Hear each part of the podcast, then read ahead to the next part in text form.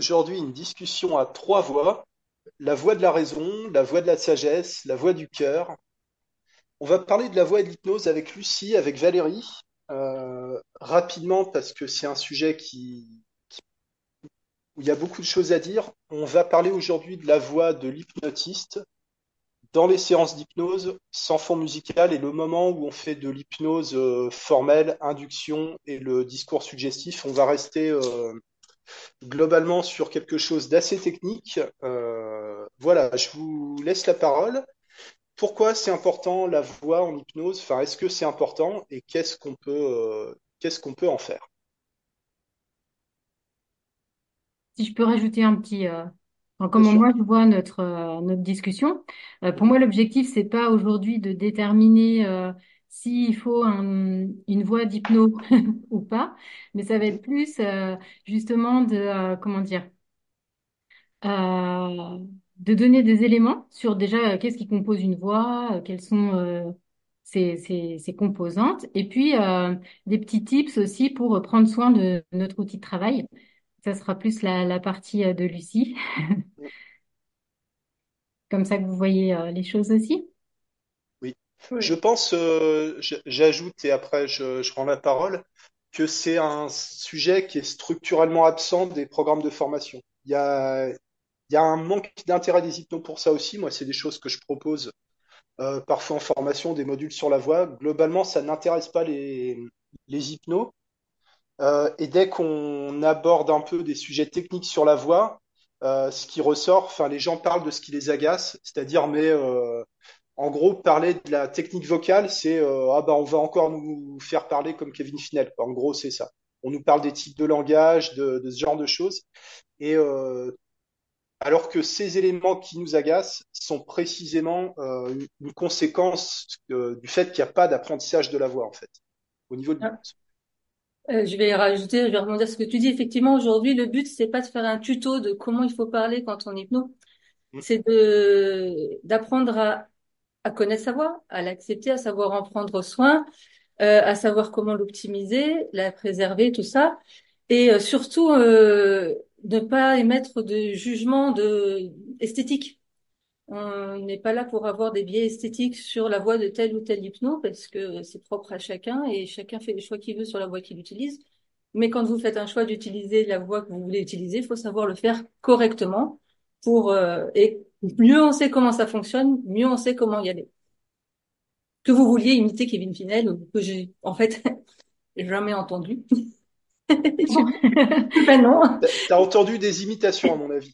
Il y en, il y en a pas mal. Mais oh, je, je- déjà comme je traîne pas sur les réseaux, je traîne plus sur les réseaux sociaux et que euh, j'ai déjà tellement de travail à côté que j'ai encore pas creusé, euh, été écouté tant d'hypno que ça. Donc euh, j'ai beaucoup entendu parler de lui, mais je ne l'ai jamais entendu lui. Donc euh, du coup euh, voilà, c'est donc sans jugement esthétique, sans jugement de valeur et vraiment de- des choses pratiques que moi, enfin de mon côté, je souhaite proposer. Et... Je pense que ça peut être intéressant d'amener euh, les personnes qui écouteront euh, cette discussion de justement se questionner sur les différents aspects de leur voix. Euh, peut-être euh, sur, bah, comme, comme tu disais, Lucie, sur les tics verbaux ou sur euh, la tonalité, enfin des choses quand on n'est pas spécialiste auxquelles on pense pas forcément. Euh, je pensais proposer euh, dans les commentaires une petite carte euh, mentale avec bah, tous les différents éléments qui composent une voix, comme voilà le timbre, qu'est-ce que c'est que le timbre, parce que tout le monde ne sait pas forcément si on n'a pas fait de chant, si on n'a pas fait de musique. Et puis peut-être porter une attention sur le souffle, sur la hauteur et, tout ce dont on va parler là. Hmm. Quelles sont les composantes de la voix? Et qu'est-ce qui rend le travail vocal, euh, enfin, qu'est-ce qui est spécifique à l'hypnose dans, euh, dans la voix? En fait, on a deux, deux, deux domaines. On a la partie anatomique, physiologie et la partie esthétique. À pas mélanger, mais à mettre ensemble. Donc, euh, je sais pas, Valérie, tu voulais, t'avais, tu voulais commencer, je sais pas comment. euh, moi, j'avais pensé à un petit, euh, je voulais vous faire un petit euh, jeu, vous faire écouter un petit truc, juste comme ça pour lancer le, le débat. Euh, il faut que je retrouve comment faire. Tac. Je sais pas si vous allez entendre. Je vais... Et comme ça, après, Lucie, ça te permettra de, bah, de détailler tout ça. Ah, ça marche pas. Tu peux nous faire un partage de son ou de... J'essaie en débranchant mon micro.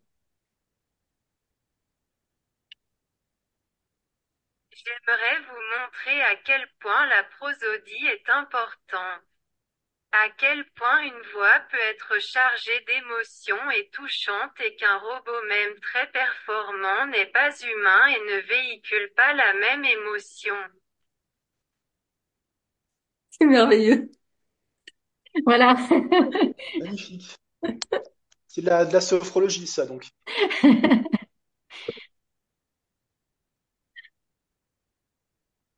Donc, Lucie, quelles sont les composantes euh, de la voix?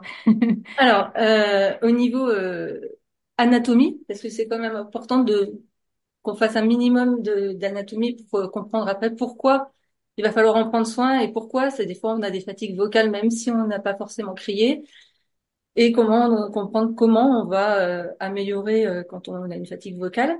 Donc, à votre avis, il faut quoi pour faire du son? De l'air.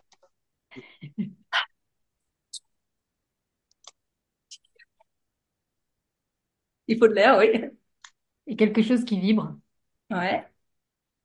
Et un troisième truc. Ah, quelque chose qui résonne.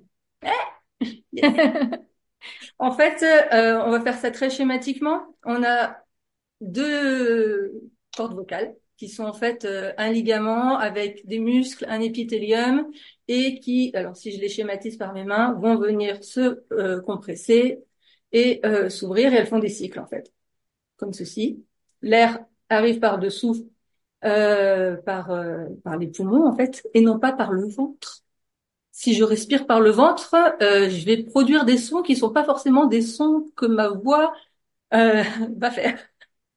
Ce ne sont pas forcément des sons. Si je respire par le ventre, les sons, j'ai pas envie que mon patient les entende, mon client les entende.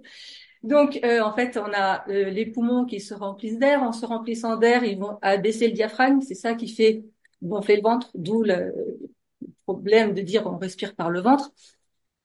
Et ce diaphragme, en fait, on va le maintenir dans une certaine euh, tension. Quand je parle de tension, je parle de tension équilibrée, pas de on soulève de la fonte, pour euh, amener un afflux d'air qui soit équilibré sur les cordes vocales, qui elles sont, vont être fermées au moment de produire du son. Elles s'ouvrent quand on aspire de l'air, elles se ferment au moment de produire du son ou quand on se met en apnée. Cette pression d'air va les mettre en vibration. Et cette vibration va être récupérée par toutes les cavités qui se situent au-dessus de la glotte, donc au-dessus des cordes vocales, pour être amplifiée et pour amplifier le son. Et selon où on va aller diriger plus ou moins volontairement ces vibrations, ce sont ces résonances, comment on va les ajuster. On a des articulateurs pour ajuster les résonateurs. Alors, on va produire un certain type de son. Euh, D'où l'idée de euh, chanter avec la poitrine. Ben non, en fait, là, il n'y a pas de caisse de résonance. La caisse de résonance, elle est de là à là, en gros. Hein. Là. Toutes les cavités euh, qui composent la glotte, la bouche, un petit peu les sinus, tout ça. Et euh, tout ça, on peut l'ajuster de la façon qu'on veut pour obtenir un son. Et là, je parle pas de hauteur de note, ça c'est géré par la vitesse de vibration des cordes vocales. On en parlera après pour, par rapport aux voix graves, voix aiguës, voix médium, ce qu'on veut utiliser. Euh, pour les résonateurs, pour faire résonner notre voix, on va leur donner une forme et pour ça, on va utiliser les articulateurs. On a donc les lèvres, la mâchoire, le voile du palais, le larynx, qui vont nous aider à articuler tout ça. C'est comme ça que je peux parler avec une toute petite voix parce que d'un coup, je vais faire un tractus vocal, c'est-à-dire le conduit qu'il y a entre mes cordes vocales jusqu'à ma bouche, de façon très étroite. Ou alors, je peux avoir un tractus vocal beaucoup plus large et avoir une voix beaucoup plus large. Et changer, sans changer le timbre de, le, pardon, la hauteur de mon son, changer le timbre de ma voix. Par exemple, si je vous fais une note médium, je fais un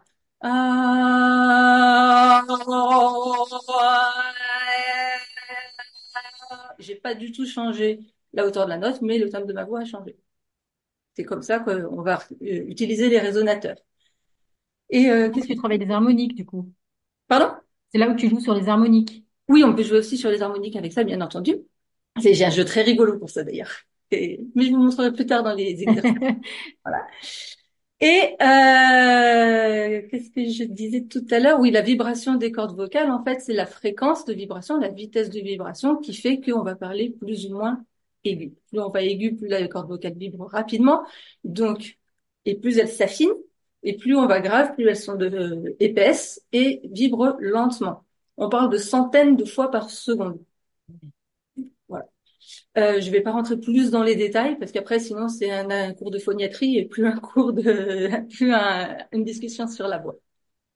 Voilà comment euh, ça fonctionne. Et du coup, si on parle trop bas par rapport à notre voix euh, de confort, on peut s'abîmer la voix. Et si on parle trop haut, aussi, si on ne fait pas correctement.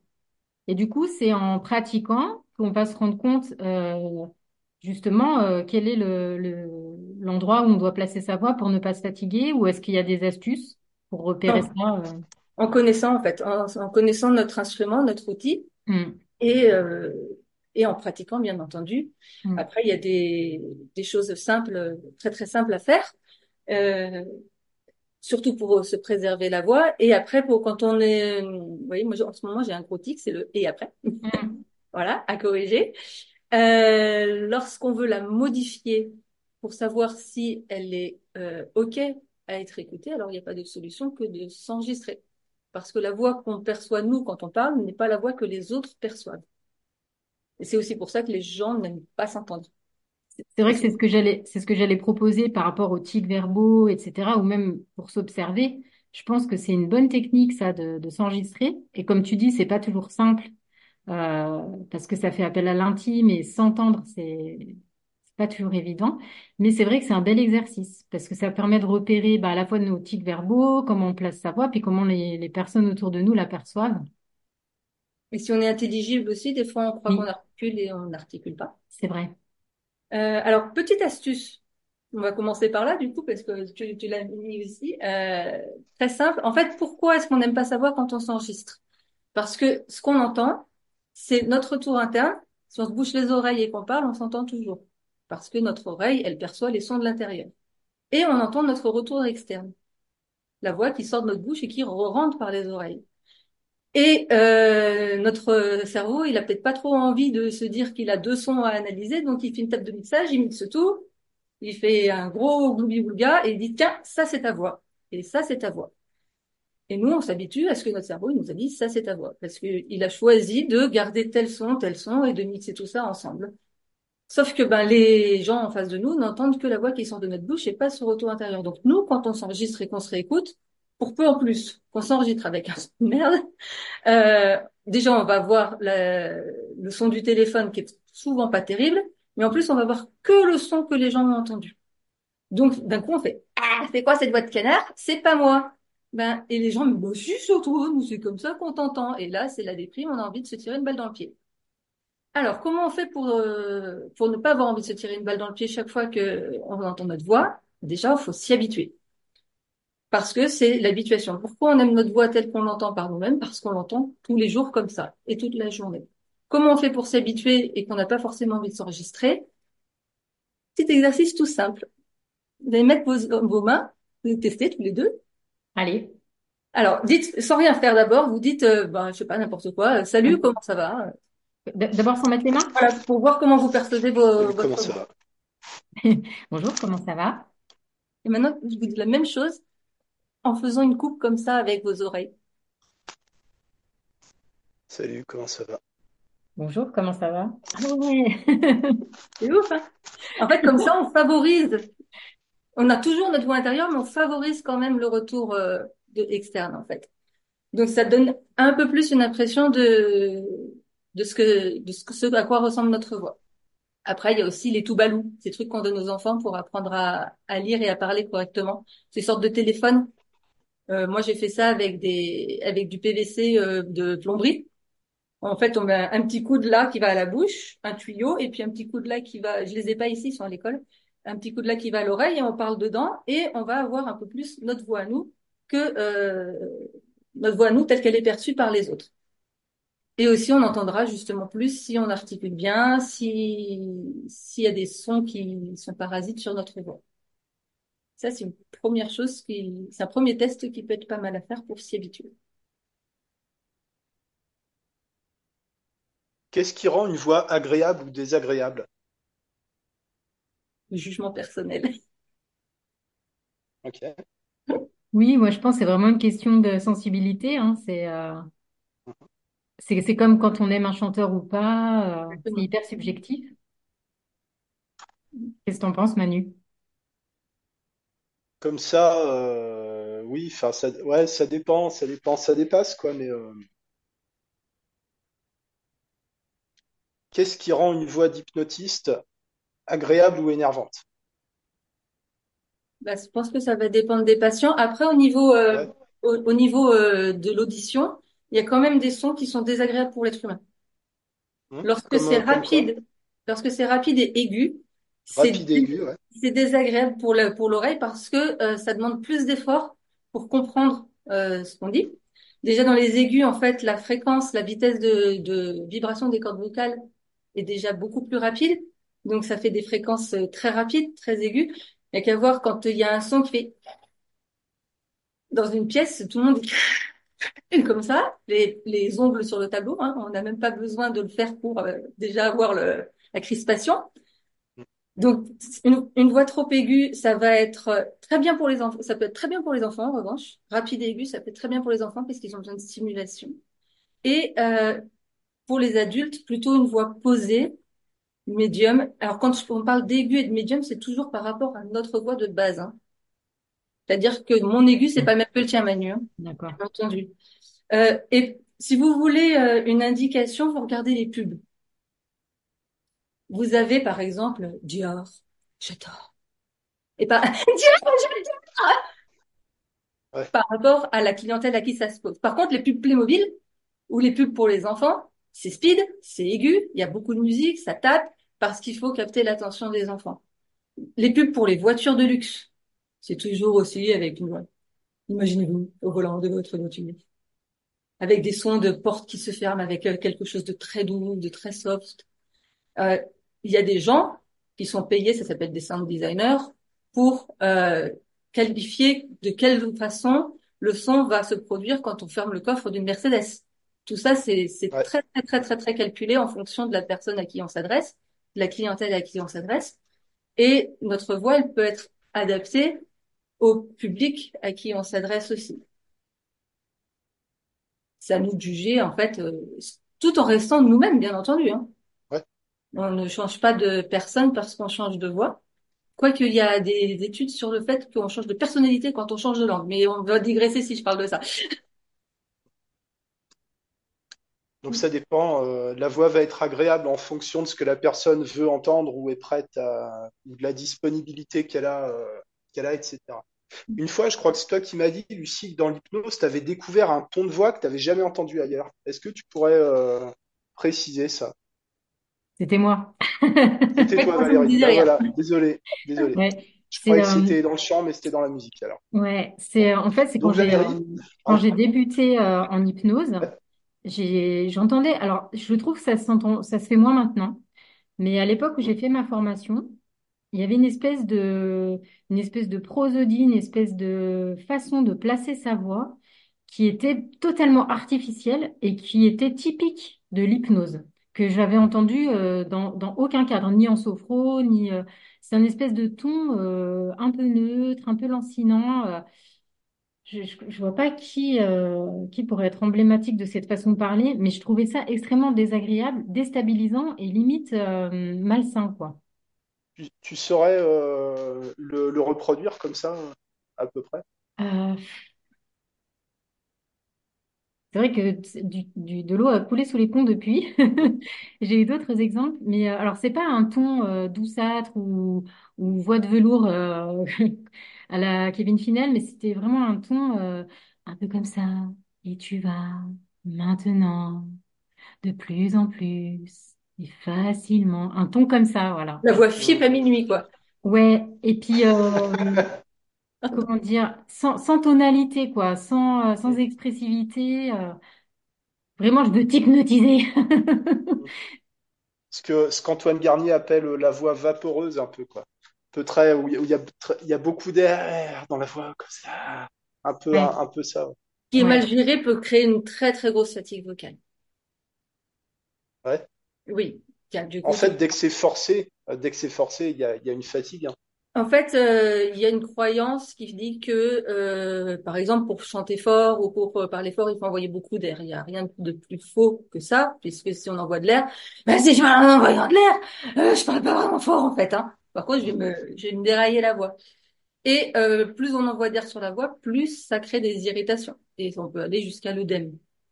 Donc, c'est, on veut mettre de l'air sur la voix. S'il s'agit de pas en envoyer, il s'agit de le laisser passer. C'est, tant dire, en réduisant l'accollement des cordes vocales. C'est la différence entre euh, salut, ça va et salut, ça va. Mais à long terme, ça peut quand même de toute façon fatiguer, donc il faut faire attention à ce, à ce type de technique. Oui, du coup, ça me fait penser, euh, je sais pas si tu avais prévu d'en parler, Lucie, mais euh, quand on a la voix qui commence à se fatiguer, il y a beaucoup de gens qui vont avoir tendance à chuchoter. Et en fait, c'est exactement ce qu'il faut pas faire. Euh, en fait, l'idéal, c'est de descendre la voix. Donc, Lucie, tu sauras mieux expliquer que moi, mais quand la voix se fatigue, chuchoter, c'est la pire chose à faire. Parce que du coup, l'air va taper, hein, c'est ça, sur les cordes vocales qui sont fermées. Oui, en descendant, en allant dans les, dans les graves, on va plutôt détendre et ça permettra de reposer un peu plus la voix. alors ça peut dépendre du type de fatigue vocale et ça peut dépendre des gens. Ok. Euh, c'est-à-dire que euh, selon où se place l'œdème, il peut être plus facile de monter dans les aigus. D'accord. Parce que, euh, en fait, quand plus on va dans les aigus, plus l'accollement se- qui se fait est fin, mais aussi plus il est euh, limité. C'est-à-dire que euh, dans les graves, en gros, on va avoir toute la longueur des, je me mets comme ça, toute la longueur des cordes vocales qui va s'accoler, tandis que dans les aigus, on va avoir que une petite partie des cordes vocales. Et euh, par exemple, si on a un œdème qui se situe là, et ben en fait, ça peut être beaucoup plus simple de parler dans les Ok. Ça va vraiment dépendre en fait. Euh, j'ai le meilleur exemple que j'ai, c'était une fois une chanteuse euh, que j'entends enregistrer euh, un air de Puccini. Donc euh, Puccini, très aigu, voix de soprano euh, léger. Et euh, bon, je laisse finir son enregistrement. Je lui avais pas encore dit bonjour. Elle enlève son casque. Elle me Salut Lucie, ça va? Euh, c'était pas toi en train de chanter? Si si, mais chanter ça va, mais parler je peux pas. Ok. Et en fait, parce que ben, le placement de la voix, la, zone de vibration des cordes vocales, c'était ok pour dans les aigus, mais pas dans les graves. Donc en fait, ce que tu dis, c'est juste, faut trouver en fonction de soi et en fonction de sa fatigue. La plupart du temps, on voit parler, ça va quand même d'abaisser la voix. Il faut trouver son, son médium, en fait, déjà à la base. Et on Mm. était d'accord tous les trois pour dire que ça commençait toujours par, euh, bon, je baisse ma voix pour, euh, pour économiser, par accepter sa propre voix, ce qui peut être très difficile parce que la voix, c'est quelque chose d'intime sur lesquels les jugements sont, sont très difficiles à, à entendre, quoi. Comment on peut, euh, on peut accepter sa voix et qu'est-ce que, euh, qu'est-ce que ça peut euh, créer chez la personne? D'accepter sa voix? Ben, moi, je On a pense parlé de s'enregistrer. Ouais, On a parlé de dire, ouais. déjà. Ouais. Pour moi, s'enregistrer et s'écouter, Mais il y a des gens pour qui c'est pas possible. Oui, mais en fait, Ouais. c'est un peu comme se confronter à sa peur. Être dans l'évitement, ben, on va toujours euh, être dans la crainte, alors que si on y va progressivement, à force de s'entendre, ça peut vraiment être une solution pour euh, ben, mieux connaître cette voix, euh, comme disait Lucie, qui vient de l'extérieur. Et puis à force de s'y habituer, euh, bah, petit à petit, on se familiarise plus et on l'accepte mieux. Après, il y a une autre chose dans ta question, c'est plus l'acceptation du regard des autres. Parce qu'il y a comment ouais. nous-mêmes on perçoit sa voix et comment on l'accepte, et aussi comment on, on peut euh, s'exposer au jugement. Et ça, euh, ça c'est pour moi, c'est encore autre chose. Ouais. Il y a aussi une, une chose euh, dont on parle très peu, mais c'est qu'une voix, ça se change. Et si on n'aime pas sa voix, on peut travailler pour la changer. Et il y a même des personnes, en fait, qui ont une voix de base qui est pathologique dans la façon de l'utiliser, qui ont besoin de travailler à la changer. Là, ça peut être aussi une autre difficulté à surmonter parce que d'un coup, il y a l'identité, j'ai parlé comme ça toute ma vie, ça me fait mal, il faut que je change, c'est un autre sujet. Mais euh, c'est ce que font les acteurs tout le temps. En fait aussi de, moi j'ai j'ai pris des cours d'accent américain, de General euh, American Accent, et là on, on montre que j'ai pas beaucoup suivi les cours. Euh, la, la nana euh, qui donnait les cours, en fait, euh, elle donnait des cours aux acteurs pour qu'ils puissent euh, prendre l'accent texan, l'accent euh, de New York, l'accent de Los Angeles, etc., selon les rôles qui leur étaient attribués. Donc l'accent, c'est une identité aussi, mais aussi selon les rôles qu'ils vont avoir, c'est un rôle de méchant ou un rôle de gentil. Euh, parfois, leur timbre peut légèrement être modifié. Les imitateurs en ont fait leur métier et euh, une voix qu'on n'aime pas, ça se change. C'est pas, c'est pas une obligation de la. Par exemple, il y a quelqu'un qui dit, oh ben moi j'aime pas, j'ai une voix de canard. Ben, ok, ben en fait là en fait t'as juste le voile du palais qui est un peu mou, qui est un petit peu bas. Et euh, si c'est pas pathologique et qu'il n'y a pas besoin d'opération, ben, on va peut-être pouvoir travailler dessus pour que tu puisses retrouver un placement un peu mieux et remuscler ça pour que ça se replace correctement. Il y a plein La de... voix, ça se, ça se travaille, euh, mais je pense que pour beaucoup de gens chez les hypnos, euh, dès que ça devient technique, c'est un peu suspect en fait. Tu vois? Comme si, et on le subit aussi en musique, ça, c'est-à-dire que la, le travail technique euh, serait contraire à la créativité, la, la spontanéité, etc. Donc je pense qu'il y a un frein là-dessus. Mais la voix, c'est aussi quelque chose de vivant qui change avec l'âge et avec la société. Les accents disparaissent en France. Au fin fond de la Bresse, les gens parlent plus en bressan, hein. Ils parlent avec l'accent de la télé, tu vois. À Marseille, les gens n'ont plus l'accent. Il y a que les anciens qui ont encore l'accent du sud. Penser qu'une chose se t'es- travaille pas, c'est, excusez-moi, hein, Ouais. être je vais mettre cash, hein, c'est une grosse connerie. Parce que Ouais. euh, très souvent aussi, c'est les gens qui ont la flemme de bosser qui vont euh, dire ça. Hein Pas forcément. hein. Pardon, ceux qui n'ont pas la flemme de bosser et qui pensent ça. Mais si vous pensez ça, vous vous limitez énormément, énormément. Euh, les déjà les chanteurs euh, connus qui ont une longue carrière sans avoir de fatigue vocale ne seraient pas là où ils sont s'ils n'avaient pas travaillé. Euh, si on si on reste en France, Mylène Farmer travaille pour garder le timbre de voix un peu fluet qu'elle a. C'est une volonté de sa part. Et ça n'en- n'enlève pas son identité, ça n'enlève pas sa... En fait, travailler son instrument, travailler sa voix, c'est euh, en connaître toutes les capacités pour en faire ressortir ce qu'on veut. Et en fait, on peut tellement la modifier ensuite, soit pour améliorer au maximum les qualités premières qui font notre identité et notre voix parlée, soit pour pouvoir aller aussi explorer d'autres choses et d'autres domaines. Et euh, alors en chant, c'est encore plus évident. hein. On peut faire du growl, comme on peut chanter lyrique et des chants ethniques et tout ça avec le même coffre, le même personnage, la même enveloppe, la même boîte. Tout le monde peut faire ça, mis à part pathologie, bien entendu. Et euh, en voix parlée, euh, c'est pareil. Les, les politiciens prennent des cours pour apprendre à poser leur voix, à faire les pauses, ce genre de choses. Les, les... au discours d'un roi. Hum, Mais oui, tout à fait. Et, en- et, le, et ne, ne pas travailler son instrument, c'est comme si je te donne une guitare et je te dis, tiens, joue. Mais non, tu prends pas de cours, s'il te plaît. Hein. T'es censé connaître ça de base. Hein. Censé être né avec le savoir de jouer de la guitare. Mais non. Et le- les danseurs, c'est pareil. Les danseurs, faut bien qu'ils travaillent leur, faut bien qu'ils faut bien qu'ils travaillent leurs mouvements, faut bien qu'ils travaillent leurs gestes, leurs enchaînements, pour que ça nous l'air, à nous publics, facile. Alors pourquoi on le tolérerait chez les instrumentistes, chez les danseurs, tout ça, et qu'on l'interdirait chez les vocalistes? Eh, juste est-ce qu'on peut pas le voir et que The Voice nous fait croire que c'est un talent inné? Et alors, si on arrive à convaincre quelqu'un qui a, y a un intérêt à vraiment travailler sa voix, euh, qu'est-ce qu'on peut, euh, qu'est-ce qu'on peut dire à ces personnes de, faire, quoi? J'aurais envie de dire euh, des choses comme faire chanter sous la douche, faire de la lecture à voix haute, déjà ce, genre de choses.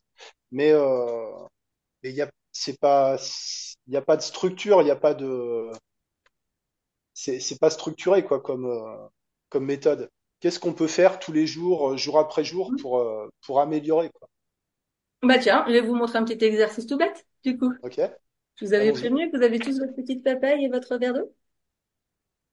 Les autres, vous pouvez mettre La la vidéo paille, en le verre pause. d'eau. Vous pouvez mettre la vidéo en pause, Je, chercher une paille et un verre d'eau et faire l'exercice ouais, je vais chercher de l'eau, j'arrive. Donc, faut que, ça fait rien s'il y a il y a le couvercle, mais il faut mieux que je l'enlève? Enlève le couvert, sinon tu vas être embêté. D'accord. Alors, comment je fais ça?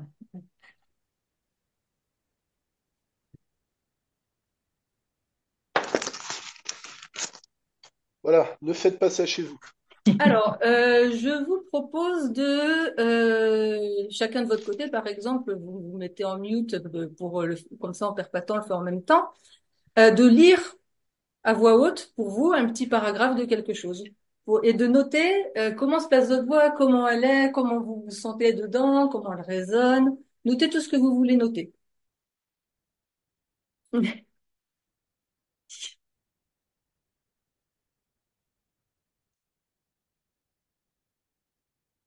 Fais pas les bulles tout de suite, hein, Manu, c'est après les bulles. Triche pas.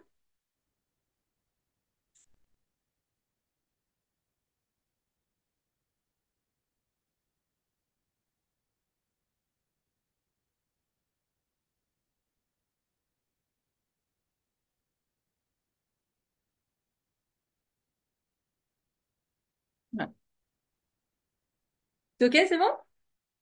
Vous pouvez euh, rouvrir vos micros si vous voulez. Alors, ce qu'on va faire, je vous expliquerai Merci, maîtresse. Je vous, je vous expliquerai après le pourquoi du comment de cet exercice qui est très répandu. Vous trouverez plein de vidéos sur les réseaux, sur YouTube, tout ça euh, à ce sujet. Euh, pourquoi il nous va nous être utile sur la voix parlée, je, je le dirai après. La première chose, avec votre paille, vous la mettez à la profondeur que vous voulez. Et le jeu va être de juste pouvoir faire des bulles régulières comme ceci.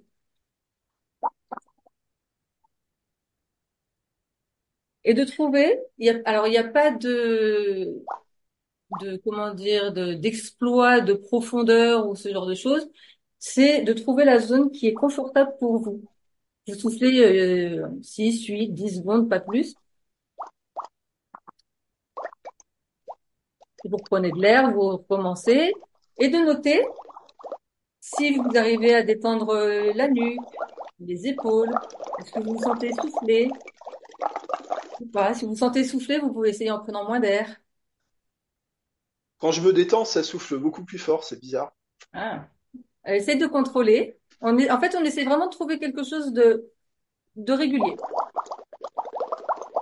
Quelque chose qu'on pourrait faire euh, vraiment pendant euh, 45 minutes de l'épisode de...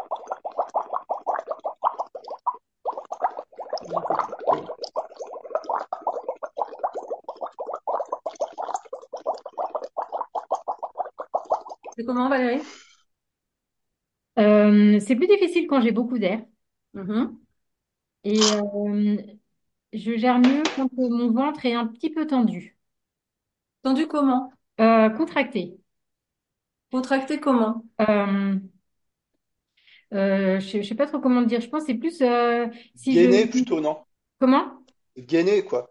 Oui, voilà, gainer. Si je, fais- si je contracte la base, quoi. Euh, euh, périnée, euh, bas du ventre, euh, voilà. Alors, on va tester un truc. Est-ce que tu peux juste te redresser sur ta chaise? Tu amènes ton- ta paille comme ça. Et plutôt que de penser à contracter, tu penses juste un petit peu comme si t'étais, alors si t'étais debout, par exemple, comme si t'étais un super-héros prêt à s'envoler. Hmm. Donc, pas de gainage, tu vois, a- assis confortable, mais euh, engagé, pas tout flappy.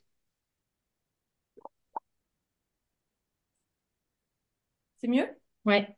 T'as encore besoin de contracter? Non. Cool. La contraction, elle peut aider. Il y a plein de, plein de profs de chant qui font travailler avec ça. Le problème, c'est que à long terme, ça peut être délétère. Descente d'organes, fuite urinaire, ce genre de choses. Alors, quand on est juste en train de faire des bulles, c'est pas énorme. Quand on est en train d'envoyer des notes aiguës, ça peut être beaucoup plus puissant. Il y en a pas besoin, en fait. Donc, du coup, au même si en faisant des bulles, tu commences à le sentir, tu peux apprendre à le relâcher comme ça. Manu, ça va? Hein Il faut souffler, pas boire. ouais, ouais, ça va. Et puis j'étais en train de me dire que ça ferait une, une très bonne induction, le, le truc de, enfin, pour les gens qui font vraiment des respirations complètes, euh, ouais, c'est, c'est super euh, relaxant en plus. Ouais, Il y a, c'est il y très a, drôle. si on prend conscience du, du flux d'air, quoi, de la, de la colonne d'air, c'est, ouais. Alors, vous allez refaire un petit peu encore comme ça. Alors là, je crois que vous avez des pailles fines. C'est top aussi d'avoir des pailles larges, notamment pour la récupération vocale. Essayez de sentir, de percevoir si ça provoque en fait des petits tremblements dans les joues, dans la langue. En fait, de voir comment vous arrivez à relâcher les muscles des joues, des lèvres, tout en maintenant fermés autour de la langue, pour essayer de sentir un petit peu des vibrations. Si vous les sentez pas, c'est ok, vous les sentirez plus tard. Toi, t'as une paille un peu large, euh, Valérie, donc c'est cool. Ah, j'ai bien senti, ouais. Cool. Ça permet d'identifier si on a des tensions qui sont superflues. Ouais. Et ensuite, quand c'est OK, bah, juste vous rajoutez un son euh, comme euh, une note longue dans, dans votre euh, zone de confort. Par exemple, je sais pas si vous l'entendez avec le vidéo.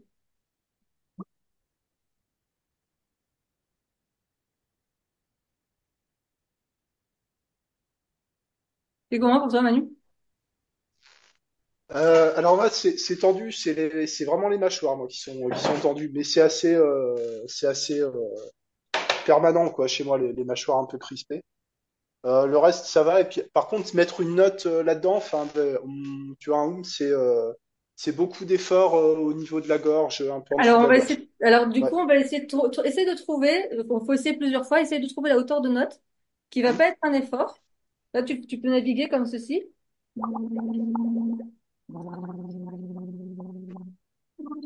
Euh, Pense-le comme un ou. Pense-le comme un ou et euh, faites-le plusieurs fois en fait. Faites-le plusieurs fois, pareil, euh, 8 secondes par, par là.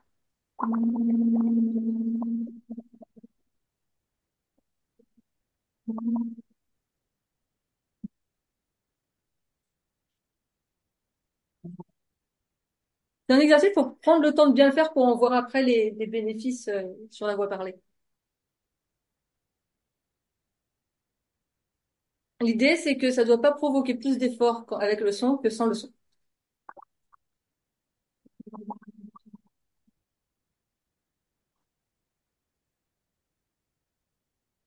Ça, c'est pour trouver la hauteur à laquelle on est confortable, c'est ça?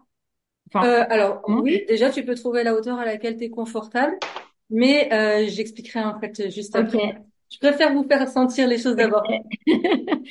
T'as trouvé une note, euh, Manu? Oui, oui, oui. Un peu Alors, plus aigu que que ce que j'aurais cru d'ailleurs, euh, mais ok. euh, ouais ouais ouais sans et bah je, je suis un peu sur cette note là d'ailleurs là. Hmm. Euh, Il y a un, je sais pas, un espèce de, de truc qui s'est ouvert dans la gorge. ouais, bon, je sais pas. Eh ben maintenant, relisez-vous votre petit passage et dites-moi si ce qui a changé.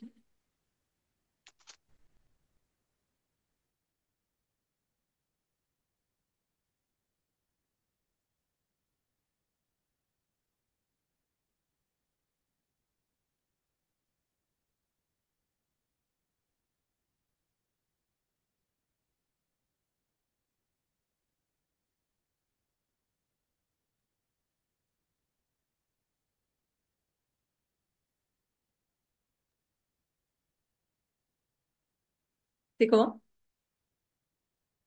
Beaucoup plus euh, calme et posé pour moi. Ouais. Pas, pas de tension dans le corps, euh, vraiment comme si je lisais à voix basse. Pa- Pareil, beaucoup de calme, plus de douceur et l'impression que mon souffle est... J'avais pas besoin de reprendre mon souffle, en fait. J'étais moins essoufflée. Ah, cool. Mm. Super. Ouais. Alors, je vous montre encore deux, trois petits exercices. Je vais pas vous faire toute la panoplie parce qu'on va pas passer trois heures à ça. Euh, maintenant, vous- avec la paille, vous changez de son, mais vous arrêtez entre chaque son. Par exemple,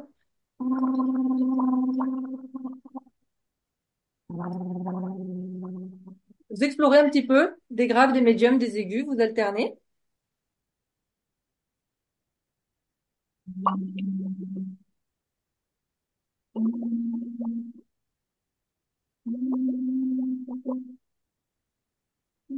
Faites durer un petit peu plus longtemps, Valérie, sur tes notes.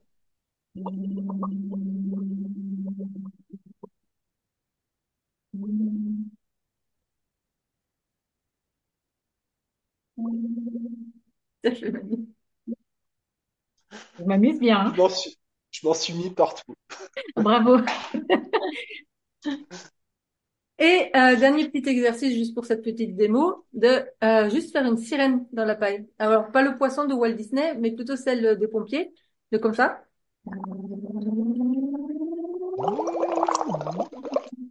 Alors, on y va cool, Manu? L'idée, en fait, regardez, je vous, l'explique là avant, comme ça, Manu, t'é- t'é- t'évites l'écueil.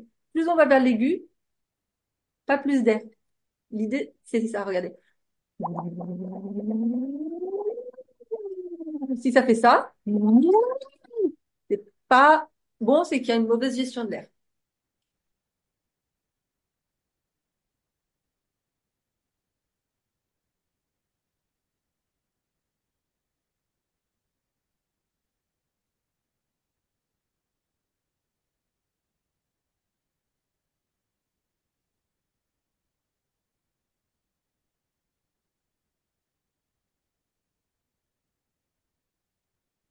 C'est dur de pas envoyer plus d'air quand on quand on monte sur Mmh. les sur les aigus. Hein.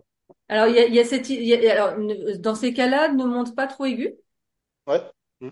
Et euh, il y a, parce qu'il y a cette idée reçue que plus on va aigu, plus on faut envoyer d'air. Et c'est l'inverse. Donc, Ouais. essaye-le, réessaye-le à nu. Et tu, en fait, comme, euh, comme Valérie tout à l'heure, tu vas plutôt prendre la posture du, de, une posture un peu pédante, tu vois. Ouais. Et... Moi, je me maîtrise. Voilà, je suis posée, je suis droit.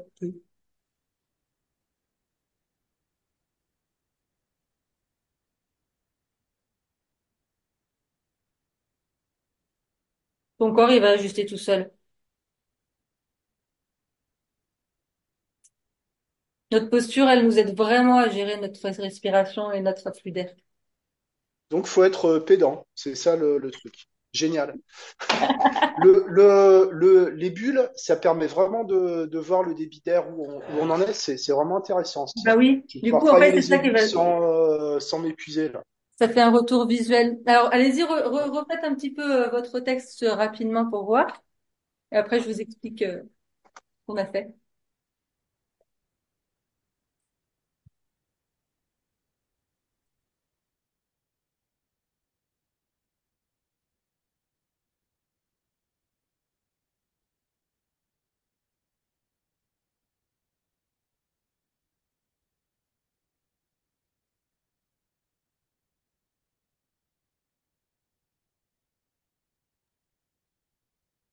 T'as dit quoi? J'ai j'ai pas retrouvé la page où j'étais, donc j'ai Pareil, j'ai fait la même bêtise. C'est pas grave. Mais, Un autre texte.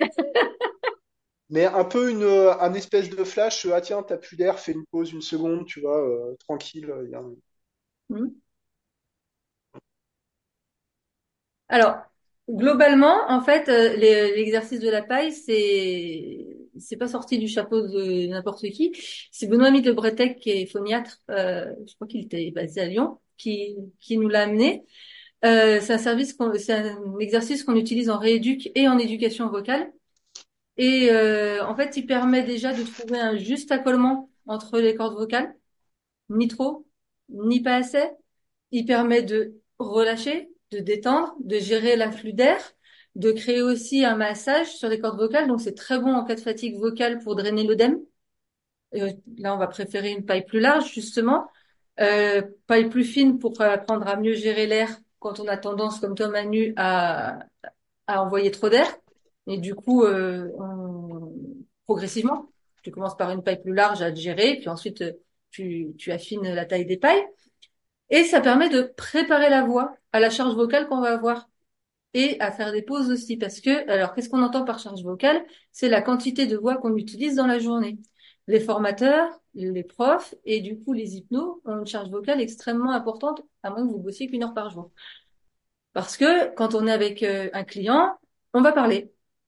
Et souvent, on va parler beaucoup. Et c'est de la charge vocale. Et la voix, en fait, elle a un quota tous les jours de voix. Et plus elle est travaillée et plus elle est entraînée, plus ce quota est large. Plus, moins elle est travaillée, ben, plus on va fatiguer rapidement. D'où un autre intérêt euh, d'apprendre à se servir de son instrument et d'apprendre à, à travailler sa voix. Euh, donc il y a plein de bienfaits à cet exercice. On les appelle les exercices semi-occlusifs parce que du coup le, le tractus vocal n'est pas ouvert comme si on faisait un ah. Ouais, on est fermé, on a des bulles. Si vous n'avez pas de paille, vous, avez la possibilité de le faire avec des donc des fricatives ou euh, avec la main sur la bouche. Ça fera aussi un exercice semi-occlusif. Et un autre qui est connu, que tout le monde n'arrive pas à faire, donc je le conseille pas souvent parce que euh, il peut être très frustrant, c'est le Celui, en plus, il permet de relâcher au niveau de la mâchoire, au niveau de la langue, et d'utiliser, euh, pareil, la juste pression.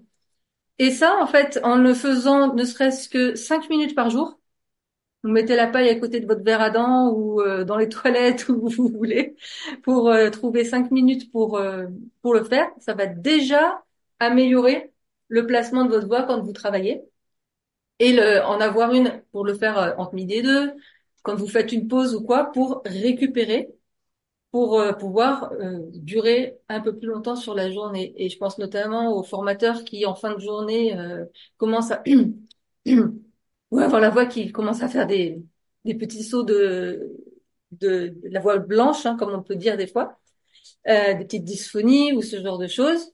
Ça, ça va permettre de, de drainer de, ça peut aussi, quand on a eu trop, la, par exemple, la crève, la fatigue vocale suite à la crève, de faire ressauter les mucosités pour euh, pour euh, les pour libérer euh, l'accollement des cordes vocales.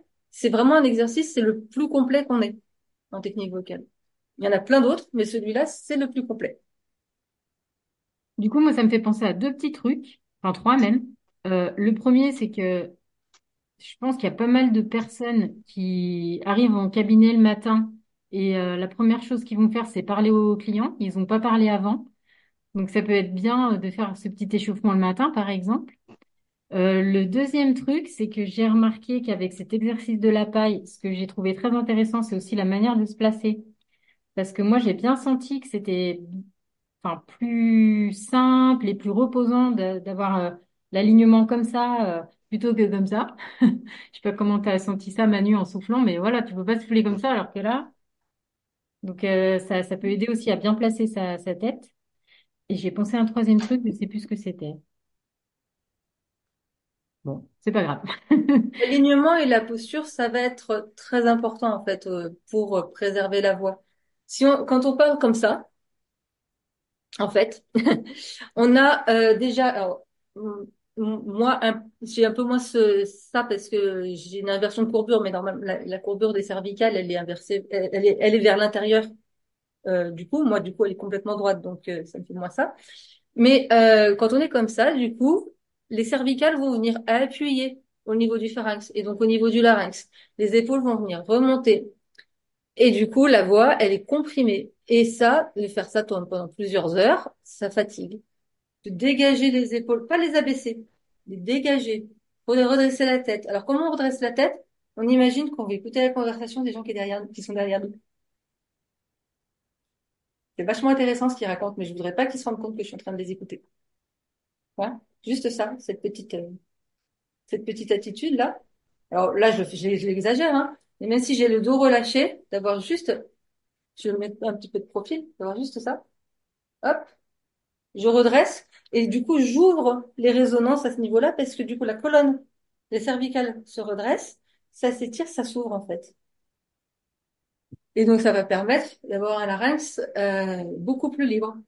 Et euh, quand on est trop penché, trop courbé, notre respiration, elle n'est pas des plus sereines non plus, et on va fatiguer plus rapidement. Et là, la tension, euh, la tension musculaire d'une manière générale, hein, dès qu'on a du manque de sommeil, du stress, mmh. euh, c'est, les épaules qui sont raides, c'est entre les omoplates, donc il y a plus de, ça ne résonne pas. Tu entends une personne qui est dans cet état-là parler, tu mets la main sur le dos, il n'y a pas de résonance, tu vois. Mmh. Et la, la... Euh, le manque de sommeil. Il faut bien dormir pour faire de l'hypnose. Le manque de sommeil, c'est un des premiers cas de fatigue vocale manque de sommeil, manque d'hydratation. Après, il y a plein de choses au niveau de l'alimentation. Il faut savoir que le reflux gastrique, ça euh, fragilise la voix. Et donc, donc euh, là, c'est à chacun de savoir s'il en fait ou pas. Il peut y avoir du reflux gastrique asymptomatique et des fois, on s'en rend compte parce que la voix est fatiguée sans raison. Et ça peut provoquer des petits granulomes, des, petits, des petites choses comme ça, par les acidités qui, qui remontent et qui travaillent. Alors, je sais pas exactement comment ça se produit, mais ça vient irriter au niveau des cordes vocales parce que ça traverse en fait, euh, c'est pour eux et ça traverse. Mais du coup, je me suis rappelé la troisième. Je sais pas exactement comment. Je vais pas dire de conneries. Là, c'est pas mon domaine. Je suis pas médecin. Du coup, je me suis rappelé la troisième chose que je voulais dire, c'était par rapport à, l'hydratation. Euh, des fois, on n'ose pas boire euh, devant les, les, patients, devant les clients, mais en fait, je pense que c'est bien d'avoir de, quoi s'hydrater et si possible une boisson chaude. Donc, tu disais par rapport aux mucosités, de faire un petit, un petit nettoyage et puis de toujours rester bien, bien hydraté? Alors, dans tous les cas, pas froid, mais chaud aux températures ambiantes, c'est OK. Le chaud, c'est plutôt pour la détente musculaire et le réconfort que ça va apporter. Donc là, ouais, t'as, t'as complètement raison. Euh, moi, j'ai aucun problème à boire devant les, clients. J'ai toujours ma bouteille d'eau à côté de moi. Et s'hydrater, en fait, quand on a soif, c'est trop tard. C'est attendre d'avoir soif pour boire, c'est que c'est déjà trop tard. C'est déjà un signe d'alerte. Donc, euh, et quand on a soif, ça fatigue euh, au niveau de la voix, c'est de plus en plus difficile. Et là, c'est au moins une heure après avoir bu qu'on récupère les, les bienfaits. hein. En revanche, quand on a une grosse fatigue vocale, ce qu'on peut faire, c'est de l'hydratation. Alors, ce qu'on appelle, on appelle l'hydratation systémique, c'est quand on boit, et on a de l'hydratation directe. Euh, c'est de, par exemple, se faire un gros bol de vapeur et de respirer la vapeur. Ça va faire de l'hydratation directe. Par contre, derrière, faut pas sortir, faut pas parler dans dans la demi-heure qui suit. Mais là, ça, ça permet de réhydrater et de, de reprotéger. Très souvent aussi, les, les extinctions de voix, les fatigues vocales dues à des mucosités, elles sont liées à l'hygiène nasale. Parce qu'en fait, ce sont des écoulements qui se font par le fond du nez, par derrière, qui tombent dans la gorge dont on se rend pas compte. Et c'est tellement petit qu'on s'en rend pas compte, mais par contre, ça vient s'accumuler, s'agglomérer, et ça, ça, ça fait des, en fait, ça, ça vient empêcher un accolement euh, sain des cordes vocales. C'est pas grave, c'est pas méchant, mais c'est pénible. Et là, ben, il y a rien d'autre à faire que de lavage de nez euh, super agréable. On met un truc dans un côté, ça ressort de l'autre, et après on crache. Et on crache, euh, et c'est super désagréable. Mais euh, c'est le meilleur remède parce que euh, nez bouché, c'est pas nez plein, c'est des, c'est les parois qui La sont congestion, ouais. la congestion et donc du coup là il y a que à laver qui permet de réhydrater pour diminuer euh, la congestion.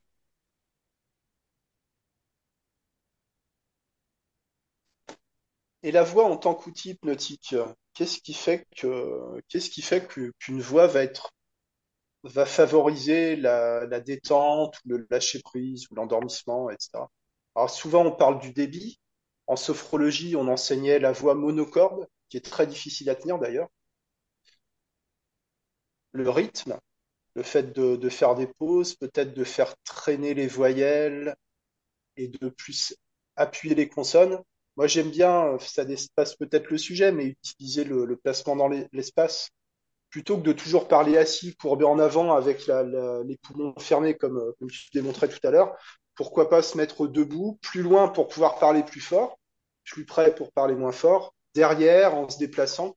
On, euh, peut jouer avec la voix comme d'un instrument, mettre de l'émotion dans sa voix, parler plus vite, avoir un discours plus, plus, de douceur, plus de, plus de continuité, euh, moins de saccade, ou au contraire, plus de, plus de rythme, plus de, plus d'accent tonique.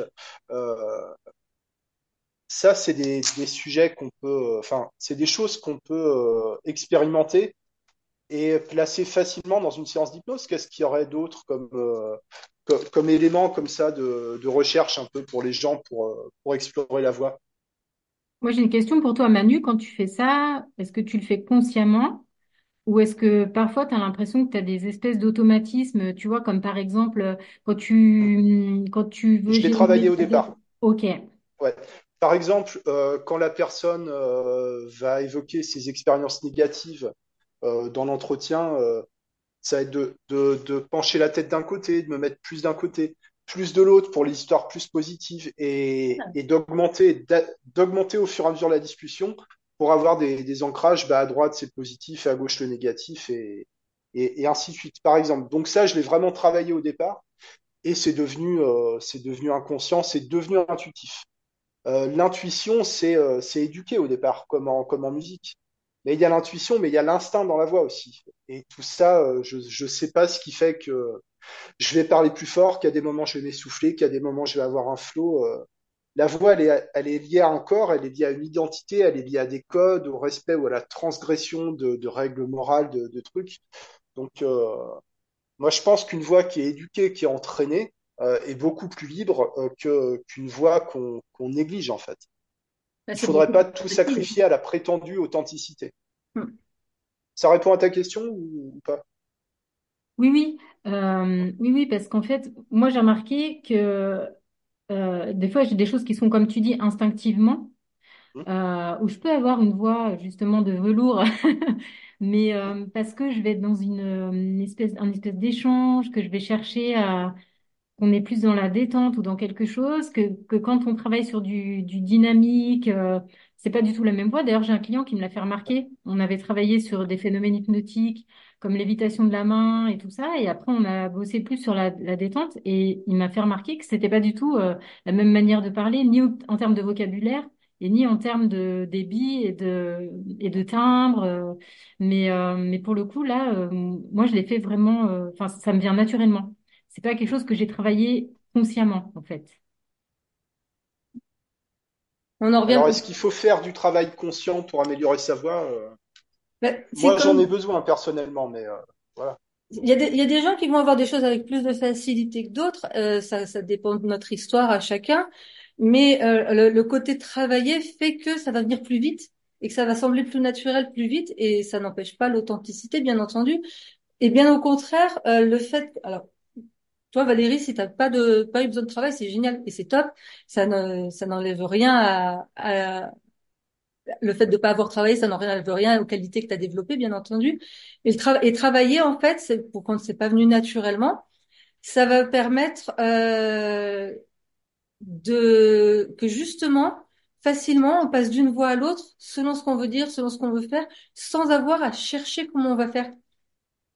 Et euh, alors, moi, la façon dont je vais travailler, c'est très simple, c'est que j'ai des élèves de 8 ans à 99 ans, de euh, toute euh, classe sociale, orientation, toutes sortes de personnes.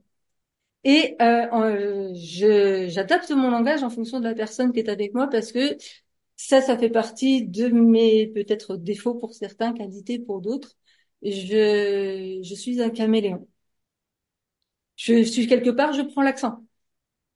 Quand je suis en vacances en Franche-Comté, euh, j'ai l'accent franc-comtois. Quand je parle trop avec des Marseillais, j'ai l'accent marseillais. Le seul truc qui était compliqué pour moi, c'était au début avec les enfants, c'était d'arrêter des je m'en bats les couilles et les putains fait chier. Au début, ça en a quelques-uns. Après, maintenant, ça fait quelques années, donc du coup, je ne le dis plus et j'arrive à, je ne le dis même plus du coup, du coup avec les adultes. Mais au début, j'avais un vocabulaire peu, peu euh, children proof. Donc du coup, euh, ça a été le truc le plus compliqué. Euh, si j'ai en face de moi quelqu'un qui est calme et posé, je vais avoir tendance à parler calme et posé. Si j'ai en face de moi quelqu'un qui est speed, je vais avoir tendance à parler speed. C'est le, le, le, côté d'avoir travaillé. La voix, par contre, euh, permet que justement, quand je j'ai pas besoin de réfléchir à quelle émotion je vais mettre, je me laisse juste porter par ce que je vais dire. Et je suis du coup dans mon, dans ce que j'ai envie de dire, dans ce que j'ai envie de raconter, dans mes idées, dans mes pensées, et dans ce que je regarde chez la personne en face de moi, et pas du tout dans euh, attends comment je place ma voix là. euh. mais c'est parce qu'il y a un travail en amont euh, qui a été fait. Et que tu développes des réflexes, des automatismes. Mm. Mais ça peut venir de, de compétences transversales. Par exemple, Valérie, l'habitude de faire de la musique, l'habitude d'écrire, te donne un rythme, te donne euh, une élocution, euh, de, et, En fait, et moi, j'ai l'impression, j'ai l'impression pour, pour avoir fait, par exemple, des visios, euh, des, euh, des, des, des petites visios collectives où, euh, où je faisais, je proposais une hypnose collective. Et donc, j'ai pu me voir en train de, de faire une induction et de faire une, une séquence, etc. J'ai l'impression que je suis comme en transe un peu. C'est que vraiment, je vois mon regard, je vois mes yeux qui partent, je suis vraiment connectée avec euh, comment viennent les idées. Alors, je voulais surtout pas dire, Lucie, qu'il fallait pas travailler, hein. Je sais pas Non, non, mais et moi je voulais pas dire que c'était pas bien si tu n'avais pas travaillé. Voilà. Euh, au contraire, je pense que ça peut être très, très intéressant. Après, il y a un revers de la médaille aussi. Je pense par exemple aux tics, euh, aux tics verbaux. Je pense que c'est très intéressant de les repérer parce que ça peut être très gênant euh, pour un client euh, quand on a un tic verbal qui revient sans cesse. Je pense par exemple à un- les gens qui font ça ou des mots qu'on fait qui reviennent comme les en fait ou du coup Ah, ou les euh. vu? Et j'avoue. les- Moi, je fais beaucoup de e. J'ai remarqué que je fais beaucoup de e et j'ai voulu une fois dans une vidéo enlever les e. Donc j'étais hyper attentive à ma manière de parler pour enlever les e et tout ça. Et je montre la, la vidéo à mon mari sans lui dire.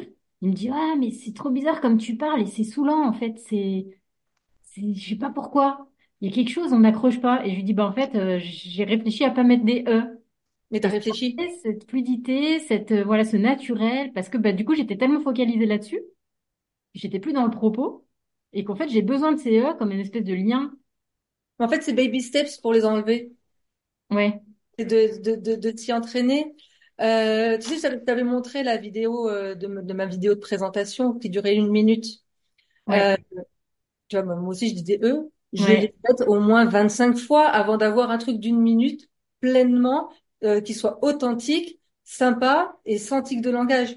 Mais pendant 20 minutes, euh, euh, enfin, pardon, pardon. Oui, oui, 20 minutes, je l'ai fait au moins 15 ou 20 fois, donc pendant 20 minutes, je l'ai ré, j'ai réécouté, j'ai fait, oh, putain, qu'est-ce que j'ai dit là, mais, oh, et merde, et qu'est-ce que j'ai fait là? Et du coup, j'ai réussi à, à obtenir, mais d'essayer de le faire d'un coup, c'est, c'est pas bon non plus parce que du coup, tu perds ton flow, effectivement, et Ouais, Et est-ce que ça dérange, est-ce que ça empêche les gens de nous entendre quand il y a des tics de langage aussi? Ça dépend lesquels, ça dépend qui, je pense. Hein.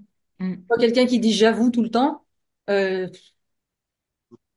au bout d'un moment, je vais lui dire, alors déjà, euh, on n'avoue pas, hein, on n'est pas dans un tribunal, donc il y a, il y a des, il y a des, en fait, il y a des tics de langage qui vont être gênants et, et pas d'autres. En ce moment, par exemple, il y a les, les débats sur, euh, On va pas se mentir. ou sur les tche et les dje, les to Hein? Ouais, les fricatives, ouais. les fricatives. C'est quoi? C'est, ben, alors, au lieu de dire myrtille, tu dis mirchi, les myrchis. c'est quelque chose en Ah plus ouais. qui nous vient de, de, de, de- d'il y a très longtemps. C'est, en fait, ce sont des périodes de, de, de, de- d'évolution de la langue. Euh, apparemment, on avait ce genre de fricatif sur certains mots euh, dans, dans, en, en français avant, et ça revient. Et euh, ça, ça, par exemple, dans le, quand je parle avec quelqu'un, si la personne utilise ça, ça va pas me gêner. Par contre, quand j'ai un élève qui me chante une chanson et qui me fait "Tu m'as dit", je suis non non non non, tu m'as dit. T'es en train de chanter. Sauf si tu, Ah sauf si c'est du rap ou si c'est quelque chose euh, qui, euh, qui a, qui a été euh, composé par un ado ou quoi et qui, qui du coup est utilisé euh, comme ça parce que ça fait partie du style de la chanson. Sinon, là, je leur fais la guerre, mais sinon, voilà, tu vois, il y a des trucs qui vont être gênants, euh, comme des expressions, mais des trucs, Ah, euh, les, Kwakubé. les, les, les claquements de langue vont, vont m'agacer, mais. C'est c'est fini, ça, Manu. T'as six mois de retard, là. Ouais, je sais bien. Sur quoi? Les. Kwakubé. Ah, mais tu sais, j'habite à la campagne, moi. J'habite à la campagne. J'ai j'ai fait Ah oui, petit... Oui, si, si, si, on en a parlé, ça y est, ça me revient. Mais C'est bon, c'est c'est- c'est- c'est- Non, c'est fini, c'est fini. Mais, euh, oui, donc l'éthique, c'est vrai qu'il faut, faut y faire attention. Mais en, en fait, au, au plus on développe euh, notre voix, au plus on va, ça va se venir naturellement. Il y a plein d'exercices euh, pour, pour le faire, notamment de lire à voix haute, de s'imposer Oui. de lire à voix haute, de parler à voix haute. Mm. Et, euh, et là, je vais pas, je vais faire une petite parenthèse pour les personnes qui aiment lire des scripts. Euh, je ne veux pas faire de débat sur si c'est bien ou si c'est pas bien, mais si vous faites partie des personnes qui aiment lire des scripts, je vous invite à prendre votre script et à faire l'exercice suivant dessus. Lisez-le à voix haute une fois normalement. Vous découpez par partie, hein, vous faites pas tout d'un coup parce que sinon ça peut être très très très long comme exercice. Ensuite, vous le faites en le lisant euh, tout le temps avec une voix grave. Ensuite avec une voix aiguë. Ensuite vous passez de grave à aigu. Ensuite vous décalez les virgules. Vous changez les, les virgules de place, les points de place. Vous changez les fins de phrase. Soit vous montez vers le haut, soit vous montez vers le bas. Vous le dites très rapidement. Ensuite, vous le dites très lentement. Et ensuite, vous oubliez tout. Et vous redites votre script. Alors déjà, si vous l'avez fait ça à chaque fois, vous le connaîtrez par cœur, vous n'aurez plus besoin de le lire. Mais en plus, vous allez euh, complètement déconstruire votre façon de le lire, de façon à vous approprier quelque chose qui vous convient à vous. Et euh, c'est un exercice qu'on donne. euh, je, je viens de le résumer à, à la truelle. Hein, euh, si vous en voulez plus, euh, après, faut aller voir un, professeur de technique vocale qui, qui, qui travaille la voix parlée. C'est le mieux parce qu'en fait, comme ça, vous aurez un truc personnalisé. Mais déjà, rien que de faire cet exercice-là, je l'ai fait d'ailleurs récemment avec un jeune qui avait un texte à présenter euh, pour euh, pour la mairie, pour un spectacle organisé par une mairie. C'était un texte assez long. Ça n'avait plus rien à voir. Il était hyper à l'aise avec son texte à la fin et euh, on n'avait plus du tout l'impression qu'il le lisait alors qu'il le connaissait pas encore par cœur. Il était encore en train de le lire. Et ça, ça déjà, ça donne beaucoup de liberté. C'est des exercices qu'on donne notamment aux hommes politiques à faire. Et euh, tu parlais tout à l'heure, Manu, de la lenteur, et vous me dites si je monopolise trop la conversation, on est sur un sujet qui j'adore. Donc, euh, euh, tu parlais tout à l'heure, Manu, de la lenteur. C'est important d'avoir un rythme. Là, par exemple, je parle très vite.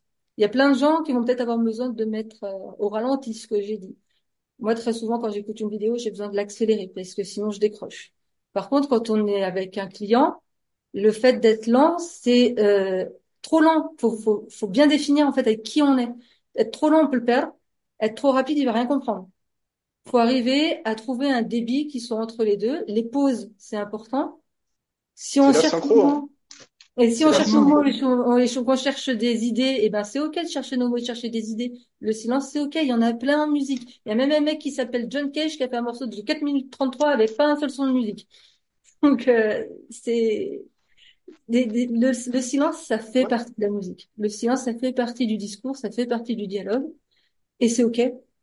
On Et le discours, euh, le discours aussi, hein, tu parles des scripts, mais moi je, moi je dis qu'il faut commencer avec des scripts et travailler avec des scripts, les apprendre par cœur pour pas avoir besoin de les lire, parce que quand tu lis un texte, ta voix elle va sur le texte, elle va pas sur la personne. Et si tu veux que ta voix soit projetée vers la personne, tu dois regarder la personne à qui tu parles. Et Oui. tu ne peux le faire que si tu connais ton texte. Et un texte que tu connais par cœur, tu peux travailler sur la voix, tu peux Mm. travailler sur les intonations, sur les silences. Un, un texte que tu dois réécrire, ré, réimproviser à chaque fois, tu peux pas travailler la voix. À un moment, on doit dissocier, euh, di- dis- pour dissocier la voix dans le travail vocal, on doit avoir un texte qu'on maîtrise, qu'on connaît par cœur. euh, pour le voilà. euh, moi, je suis pas assez génial pour tout réinventer à chaque fois. hein. Donc, clairement, je m'appuie sur des, sur des supports écrits à la base. Ouais. c'est bien ton idée de décomposer, euh, des- par exemple, prendre un texte par cœur pour travailler que sur sa voix, euh, faire les choses par euh, petits pas, comme disait Lucie. euh. Baby steps euh, et Mm. dissocier les choses. Si Moi, tu je le vois travailles bien le non-verbal, tu dois, tu dois enlever le verbal, tu vois. Exact. Et les chanteurs, moi, je le vois bien quand ils ont le pupitre avec la partition là. Ils chantent pas du tout pareil que soit si je leur oblige, je les oblige à l'écrire en gros et je les mets à l'autre bout de la pièce, ou si je leur enlève complètement. Moi, Quand je joue au violoncelle, si tu m'enlèves la partition, je joue dix fois mieux. Ouais. Par contre, si je l'ai, j'ai beau connaître le morceau par cœur, c'est comme ça. Ouais, ouais, c'est clair. Ma partoche. Ah, Et des, des fois, tu as beau connaître la partition, on peut pas l'enlever. tu sais. Mm. ah bah pour l'enlever, il faut l'enlever pour arriver à l'enlever. Alors petite astuce, Faut euh, juste alors affronter sa peur. Pour ceux qui veulent euh, apprendre des scripts par cœur, petite astuce, vous les apprenez. Quand vous pensez les savoir par cœur, vous enlevez la page et vous notez là où vous butez et vous ne reprenez que là où vous avez buté avec des petits rappels de ce qu'il y a avant, de ce qu'il y a après pour enchaîner. Parce que reprendre du début, ben en fait, vous buterez toujours au même endroit et apprendre par cœur, c'est commencer à apprendre par cœur du début, mais aussi apprendre par cœur en partant de la fin. Je pense que ce qui manque aussi dans beaucoup de discours euh, suggestifs, discours inductifs, c'est l'émotion. C'est-à-dire qu'il y a toujours ce, côté euh, euh, un peu lisse, aucune aspérité, rien qui dépasse. Mais si à un moment tu dois, tu travailles sur une peur, euh, comment t'exprimes la peur par la voix? Tu vois, Mm. repenser à cette situation euh, particulièrement euh, effrayante que vous avez vécue. Ah, tu vois, une Sinon, raison pour laquelle j'écoute pas C'est le drame. C'est Enfin, voilà, vachement nul, c'est délicat. nul, quoi. C'est Ouais, vachement délicat ouais. ce que tu dis parce que c'est comment mettre suffisamment d'émotions pour que ce soit, que ça ait du sens et en même temps rester suffisamment objectif pour ne pas toi donner une tonalité qui serait pas celle que la personne ressent. Donc euh, ouais, c'est un sacré travail euh, de synchro là. Et hein. pour ça, euh, quand la personne, quand ton client te parle de sa peur, c'est quoi sa voix? Voilà, Mm. comment cette personne se tient. Et, et c'est cette écoute-là qu'on doit avoir pour être capable de, de restituer fidèlement les choses. Et ça, c'est une, disponibilité, enfin, c'est un vrai boulot. Mais je pense que l'idéal, ce serait ça. Ce serait d'avoir l'imitation parfaite de la voix de la personne, de, de, ce, de sa prosodie à elle, en fait. Euh, J'irai pas jusqu'à l'imitation parfaite, ton idée est bonne, mais Ouais, euh, enfin, dans, dans le en fait, principe, je, dans le principe, je reprendrai l'intonation, mais en la modifiant pour l'alléger. Par exemple, si tu parles de peur, pour Ouais. ouvrir une porte, faire quelque chose de plus léger, tu vois. Mm. Mais euh, après, pour euh, bon, du coup, moi, j'ai pas de script, donc à, chaque fois jusqu'à présent, puis bon, c'est quand même limité pas mal autour du chant et tout ça. Euh, au niveau des émotions, en fait, je me laisse, je, moi, je me suis jamais bridée. Je fais pas partie des personnes qui pensent que il faut rien montrer au, à la personne en face. Euh, je vais pas forcément pleurer si la personne pleure pas en, pleure en face de moi parce que je sais re- je, je sais accueillir les émotions des gens sans les me les approprier. Par contre, euh, si ça me touche, euh, j'ai aucun problème à, à- à le montrer et à le faire sen- à le faire Ça, sentir. ça peut être un, une ombre qui passe sur le visage, un, un Mm. soupir, un regard, euh, ça ça peut valider que la personne a vraiment vécu de la merde et qu'elle est pas là pour rien en plus. Parce que des fois, euh, je sais pas si vous ça vous est déjà arrivé, mais moi je suis déjà arrivée euh, d'aller voir un hypno et puis de me dire mais il va me prendre pour une con avec mon, mon problème. Il y a tellement de gens qui ont des problèmes bien plus graves. Et puis de voir qu'en fait bah ça l'émeut aussi, ben je me sens un peu plus légitime. Parce que Il y a, il y tu a avais fait un post là-dessus. hein. Tu avais fait un post, Manu, là-dessus, euh, sur les, justement, les personnes qui se sentaient pas légitimes dans leur souffrance, euh, qui, Ouais. euh, qui disaient que, ben, c'est pas assez important, euh, c'est pas assez important pour que j'en parle, c'est pas assez important pour que j'aille voir euh, quelqu'un qui va m'aider. euh, c'est pas important parce que euh, c'est tellement pire ailleurs. euh, ah bah on m'a coupé un bras, mais mon voisin on lui a enlevé les deux jambes. Enfin, ouais, ouais. Et, ouais. La légitimité, euh, la légitimité qu'on a, euh, ouais. Après, Donc le, on se tait, donc on se censure, donc on ferme sa gueule et donc Voilà. on et donc on galère, on galère. Et les hypnos, il y a beaucoup, beaucoup d'autocensure chez les hypnothérapeutes. hein. Euh, ne- pas forcément au niveau de ce qu'ils disent, mais au niveau du lâcher de la voix, il y a, y a une retenue qui est, euh, qui, qui doit être épuisante, hein, de- enfin, je pense. Et c'est je pense que ça peut être très dommage en tant que, si je suis en tant que patiente, euh, moi j'ai envie d'avoir un être humain en face de moi. Ouais. Pour pouvoir euh, libérer la parole, faut qu'on. J'ai besoin, j'ai besoin de connecter avec la personne. Et même si la personne, en fait, euh, a, a juste un très bon jeu d'acteur, ça, me- ça peut me convenir aussi, hein, c'est pas un problème. Si, si je m'en Ça se, m'aperçois ça pas. se sent, ces choses-là. La fausseté, le côté artificiel, déguisé de la voix, on- ça, ça, je sais pas, je, je crois Ah, pas je que sais pas, moi si je croise Harrison Ford euh, qui me propose d'aller faire un tour dans le Falcon Millennium, je vais pas me dire qu'il joue un jeu d'acteur, hein. Je le suis.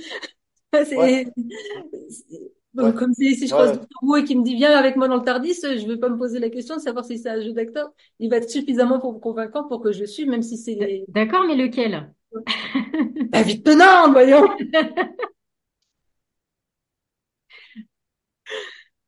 D'ailleurs, je, je suivrais plus facilement Doctor Who qu'Harrison Ford, mais. Moi, je suis plus Matt Smith, personnellement, mais bon. Ouais. J'ai pas la Euh, ref, mais euh, Harrison Ford, Et- ouais, ouais. Moi, je le, je le suis aussi. hein. tu, tu connais pas Doctor Who? Ouais, j'ai dû voir une saison ou deux, mais je crois que ça change à chaque fois, en fait. Oui. Donc, euh, Alors, je crois que la dernière saison, ça doit être une femme, et apparemment, elle est pas mal, peut-être, je sais pas. C'est cruel. Ah, bah C'est voilà, Ah, j'ai du, j'ai du retard, j'ai du retard. Mais euh, après, dans, effectivement, en fait, si on, si on a si on a besoin, enfin, s'il y a des personnes qui ont besoin d'a- d'avoir un jeu d'acteur, faut le faire suffisamment subtilement pour pas avoir l'impression d'être construit de notre gueule. Ouais. Mais tu sais, euh, moi, j'ai suivi une formation euh, spécifique sur la, sur la voix, c'était avec Paul, Burési. Il y a quelques formations dans l'hypnose, mais il y en a pas, il y a pas grand-chose qui est proposé au niveau de la voix. Euh, et puis, bah, souvent, c'est des gens, on n'en entend parler que quand ils ont un truc à vendre, donc on sait pas trop ce qu'ils font. Enfin, faut, faut toujours payer, donc c'est dur de se faire une idée, tu vois. Mais euh, quand même, sur deux, trois, j'ai deux ou trois jours de formation où toute la journée on parle de nos voix, de, à quoi ça nous renvoie, tu vois, quand euh, parler en public, parler devant, euh, parler devant un groupe, euh, parler en tête à tête, en face à face, parler de certains sujets, avec tous les problèmes de légitimité qu'il y a chez les thérapeutes et pas seulement chez les hypnos. Je pense que le manque d'intérêt pour le travail vocal, il y a aussi un frein au niveau, au niveau de l'intimité, au niveau des affects qu'on a à ce niveau-là, quoi. Parce que ça vraiment, quand tu as, des gens qui font une prise de parole, qu'à un moment, la voix, elle se casse sur un mot, sur une phrase, euh, tiens, est-ce que ça t'a rappelé quelque chose, un truc? Tu as, des gens, ils font dans l'arme, quoi, des thérapeutes, parce que on a parlé de leur voix, on a parlé d'un truc précis, quoi. Donc, il y a peut-être des gens qui sont pas prêts pour ça, mais moi, je pense que que les, les, axes de progression ils sont tellement euh, ils sont tellement énormes au niveau de la voix en hypnose parce que enfin je pense que pour beaucoup de, de formateurs euh, formatrices superviseuses etc superviseurs en hypnose euh, pour les hypnothérapeutes là où ça bloque c'est à la mise en hypnose quoi enfin, c'est mettre les gens en hypnose et souvent c'est une question d'intention, c'est une question d'assertivité. On parle de congruence, de, de choses comme ça. C'est c'est le c'est le vocal qui euh, qui amène à ça. Et avoir, pas, con- enfin, avoir bien mais travaillé sa voix, ça va donner de la confiance hein, dans sa voix et donc de la confiance. euh, bah, c'est la c'est conviction. hein. Ça, ouais, c'est c'est en fait quand la confiance en sa voix, c'est pas juste quand on est chanteur, quoi. C'est aussi euh, quand on a besoin de parler avec des gens et et qu'on est sûr au moins que ça, va pas nous lâcher. etc. On a quelque chose, on est sûr de soi là-dessus, quoi. On peut avoir toutes les idées de merde du monde, on les passera bien. Ouais. Ou, ou avoir aucune idée, hein, ce qui est, ce qui est souvent le cas en hypnose. euh, moi, je sais pas, c'est vous, c'est vous qui savez. hein. Je, je suis d'accord avec toi sur la question de l'intime que ça, que ça im- implique. Et c'est à la fois ben, l'intime de faire sortir quelque chose de soi, de montrer quelque chose de soi, et c'est aussi le lien à la personne. C'est pour ça que c'est le moment clé, un Ouais. peu euh, l'induction, le moment où tu vas rentrer euh, vraiment euh, dans, dans un contact étroit avec, avec la personne. Et c'est, et c'est, c'est pour ça que, comme tu disais, Lucie, c'est important d'avoir un outil solide en qui on a confiance euh, et qui va pas nous lâcher, quoi. Ouais. Ouais, puis on véhicule euh, une certaine confiance, peut-être un certain sentiment de sécurité pour la personne, Complètement. de, de se dévoiler. Bah, co- comment euh, la personne peut nous faire confiance si, si, si on donne rien, quoi. De bafouiller, des fois, de chercher ses mots, d'avoir un problème d'élocution, un type de langage, c'est, c'est peut-être ce qui nous rend crédibles aussi, en tant que, en Ouais, tant que en tant personne. Ouais, ouais, en tant qu'humain. Ouais, ouais, C'est Peut-être pas en tant que hein. professionnel, mais en tant que, en tant qu'humain, ouais. Ouais. Je suis faillible, je suis sensible, je suis euh, émotionnel. Ouais. J'ai fait un petit sondage, j'en parle maintenant, sur ma page, enfin sur mes réseaux. J'ai demandé un peu aux gens, euh, est-ce que la voix de l'hypno est importante pour vous? Et si oui, en quoi? Donc, euh, j'ai, bah, presque tout le monde a répondu oui, que c'était important pour eux, qu'il y avait le timbre, qui avait beaucoup d'importance, qu'il fallait que ce soit une voix en fait qui les touche émotionnellement. Euh, on m'a parlé aussi des tics de langage. euh, si elles commençaient à se focaliser sur, par exemple, une respiration ou un tic de langage, euh, bah, ça les empêchait de se concentrer sur le contenu et que ça pouvait nuire un peu à la, à l'induction en elle-même. Et euh, j'ai plus des hypnos en fait qui m'ont dit bah non, euh, c'est pas important. Euh, bah, notamment un, un, un collègue, euh, c'est quelqu'un qui est très dans le dans le ludique et c'est vrai que bah lui il est pas dans le. Jérémy? Ouais, je savais pas si je pouvais le citer. Oh, bah oui, on le connaît. Puis il fait de l'hypnose, hypnose et musique en plus, quoi. voilà. Alors, on peut le citer, il sait qu'on, communs. l'apprécie normalement. Oui, oui.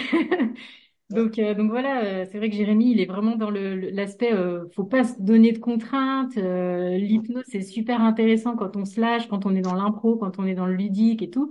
Donc pour lui, la voix, c'est euh, c'est secondaire. Et pourtant, il a une sacrée identité vocale parce que Ouais. euh, ça, ça incarne ce qu'il est en fait. Il a une authenticité. euh, euh, mais disons que voilà, lui, la voix douce, par exemple, ça le rebute.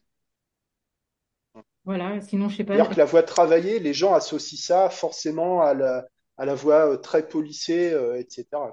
Alors que, alors que non, en fait, hein, le, une voix tra- enfin, moi, ma voix, elle est travaillée, c'est mon métier. Je crois pas avoir une voix polissée. Je, oh, et par contre, c'est ça qui me permet euh, d'un coup, si j'ai envie de, de partir en couille complètement et de dire n'importe quoi, mais je sais exactement comment je vais le faire. Ou même si je veux, parce que même que ce soit en cours de chant ou en hypnose, j'ai des fois envie de faire des bruits, faire des sons. Et par exemple, faire, putain, mais c'est pas drôle ce qui t'est arrivé, quoi. Et, bah ça, si je le fais mal avec ma voix, je peux me faire mal. Si je fais un grunt ou un truc comme ça que je fais mal, je peux me faire mal. Donc, l'idée de travailler sa voix, c'est en fait l'idée de le, de, c'est pas l'idée de perdre de l'authenticité, c'est l'idée de le faire, d'utiliser correctement. Avec Moi, je trouve ça génial que, que ce mec, il reste, je le connais pas, j'ai pas ce plaisir-là, mais qu'il soit authentique et que, après, si un jour il a un problème vocal, ce que je lui souhaite pas, l'idée de l'avoir travaillé, en fait, c'est juste de savoir comment y remédier. Mais c'est, mais par contre, je suis complètement d'accord avec ce qu'il dit, qu'il faut rester authentique Mm. parce que euh, les gens vont venir nous voir. Je l'espère je le souhaite. Alors, en tout cas, moi, j'ai pas envie d'avoir des gens qui m'ont pris parce que je suis le premier résultat de recherche Google. Euh, d'ailleurs, de toute façon, je suis pas sur Google. De, de, les gens vont venir nous voir pour nous, pour la personne qu'on est, Donc justement, avec nos défauts, avec nos qualités, avec notre façon de parler, euh, il y a des gens qui vont aimer peut-être une voix super monotone. Et aujourd'hui, nous allons. Et il y a des gens qui vont avoir envie de quelqu'un qui bouge, quelqu'un qui les secoue. Et c'est En tout cas, ce qui est sûr, c'est que il y a une, affi- il y a une affinité avec la voix. Mm. C'est-à-dire qu'on va, on va choisir une personne euh, dont la voix nous, enfin, fait résonner quelque chose en nous, quoi. Mm. J'ai une question. Est-ce que vous utilisez des bruits? Oui, oui. pas moi. Euh, j'ai un cajon, ou c'est un caisson, quoi, pour taper dessus, et des carillons, euh, des carillons comme ça en bambou, où ça peut être assez sympa pour, euh, pour donner un rythme, pour accompagner, tu vois. On fait de la relaxation, je sais pas si vous entendez. Du coup, Ça, moi, j'en ai acheté. j'utilise. J'en ai Ouais, acheté ce que tu m'avais montré. J'a- J'adore. ouais, Mais Ah, est-ce que vous ouais. utilisez des bruits avec votre voix? Genre, euh, des trucs comme Ah, ça. les, les. Ah non, jamais. mais. Ah non, ja- jamais, ça, ça m'insupporte. Ah ouais? Je le, je le faisais, euh, je le faisais il y a quelques années, puis à un moment, il y a eu tellement une mode euh, d'hypnose rapide où tout le monde s'est mis à faire euh, c'est, je peux plus, je peux plus. Moi, j'ai rajouté dans la Par contre, je vais, je vais, je vais respirer bruyamment. Hmm. Je- ouais, j'ai remarqué la synchronisation, Voilà, ouais. pour, pour valoriser le truc. Mais après, c'est, ma. intéressant les bruits aussi, hein. Euh, claquement de doigts, les ancrages, ouais. Oui, c'est vrai, les claquements de doigts. Oui, je disais, j'ai rajouté, moi, dans mes, dans mon approfondissement, justement, que je ne faisais pas avant, euh, bah, de temps en temps, de faire un petit. euh, Et en fait, je trouve que ça a un effet, euh, Alors, on l'ent- j'ai pas vraiment un entendu. effet. C'était un son ou c'était juste un souffle? Tout à fait. Ah, vous avez pas entendu dans, avec le micro. En fait, je fais un espèce de mix entre un sifflement descendant et un souffle. Comme D'accord. quelque chose qui. Un truc, un truc un un peu truc comme un ça, peu ouais. comme ça. Et j'ai remarqué que ça avait beaucoup de d'effets, en fait, Ouais. du test. Bah, la question, c'est de pas en abuser, je pense. Enfin, mais ouais, c'est évocateur, hein, comme euh, un bruit de serrure. Dans mon immeuble, euh, vraiment, ça résonne et il y a les, les, les gens quand ils sortent et quand tu entends une serrure, ça fait un bruit euh, clac. Ah Voilà. oui, Alors là, tu dis, ah bah, vous entendez, c'est un bruit de serrure. Enfin, c'est, c'est génial. quelque chose se déverrouille. Ouais, bah ouais, ouais. Et ouais, donc les, bruits, euh, les bruits, je pense que c'est très, très intéressant. Le rythme, d'une manière générale. hein. Parce qu'il y a, y a l'intégration aussi des bruits de la rue. euh, peut-être du fond musical? Est-ce que euh, si l'hypno travaille avec un casque, bon, on, en a parlé pour dire qu'on n'en parlerait pas, mais il y a, vraiment tout un, enfin c'est toujours un contexte à prendre en compte, quoi. Même un chanteur, une chanteuse n'arrive pas seule sur scène, il y a un public qui attend quelque chose de précis, il y a des, bah, il y a un groupe, il y a, une régie, donc la voix, elle doit s'intégrer dans un contexte aussi. C'est pas que, euh, c'est pas que s'écouter parler. Bon, je suis, je suis tout seul là, vous êtes toutes parties les filles, vous êtes où?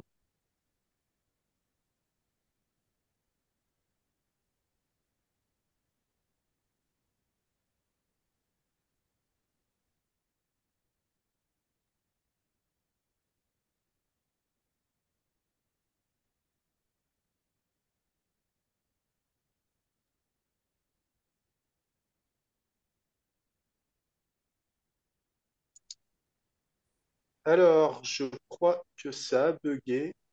Ah, parce en fait, moi, j'ai, j'ai Free qui m'a dit, qui m'a. En fait, je, je me suis mis en Ouais, 4G. mais je, je Ah, crois à un moment, euh, enfin, Valérie, elle a disparu. Là, elle a complètement disparu. Tu Free Euh, aussi? Il y a peut-être ah bah, elle est coupure. Je suis revenue. revenue. Euh, mon micro été coupé et l'enregistrement a été coupé. Donc, de toute façon, voilà. Mais euh, bon, donc je sais pas à quel moment ça s'est arrêté.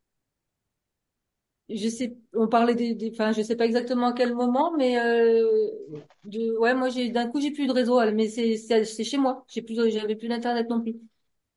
Non, mais je sais pas, ça a tout coupé aussi. Bon, Mince. voilà. Non, bah, c'est, c'est, c'est, voilà, c'est la fin. C'est la fin. Ça s'arrête, euh, ça s'arrête Un peu brutalement. Ouais, bah, de toute façon, euh, on, Ça relance, ça relance l'enregistrement, là, hein. Enfin, moi, ça Non, bah, je, re- je relance, je relance pas, du coup. Je vais pas Ouais. relancer, euh, Non, mais c'est toujours un enregistrement, moi, ça me marque. Ah, d'accord. Ouais. Ben, alors, attends, là. Ah oui. Bon, alors, attends. Euh, eh ben, on va arrêter l'enregistrement. On va dire au revoir. Euh, désolé pour les problèmes techniques sur la fin, on ne sait pas ce qui s'est passé. Euh, est-ce que vous voulez ajouter quelque chose pour, pour conclure? Moi, j'ai envie de dire aux gens de pas trop se manger le cerveau, de, Ouais. de faire de leur mieux, de faire ce que, comme ils aiment le faire, mais de juste penser à préserver leur voix parce que euh, même en voix parlée, la fatigue vocale, ça existe et c'est notre outil Et il y a des conséquences. Il y a des Il y a des conséquences. conséquences. Quand c'est pris tôt, c'est gérable. Quand c'est pris trop tard, c'est plus compliqué. Et on n'est pas tous égaux face à ça. Oui, c'est vrai qu'après, on peut Merci. euh, avoir, on peut avoir son opinion sur euh, l'utilité ou pas de, de travailler sa voix, mais c'est vrai qu'en tant qu'outil, c'est important, je pense en effet d'en prendre soin. Et puis du coup, je te remercie beaucoup, Lucie, pour euh, les tips que tu nous as donnés, qui sont concrets et on va pouvoir euh, vraiment mettre en place. Je vais explorer aussi avec la paille. Il y a plein, plein de choses à faire. euh, Tu vois, ça, ça me permet d'aller un peu, un peu plus, de cibler plus précisément le travail que je veux faire sur la voix. Donc c'est cool. Ouais. Ben, j'ai rien à ajouter. Merci, merci d'être venu.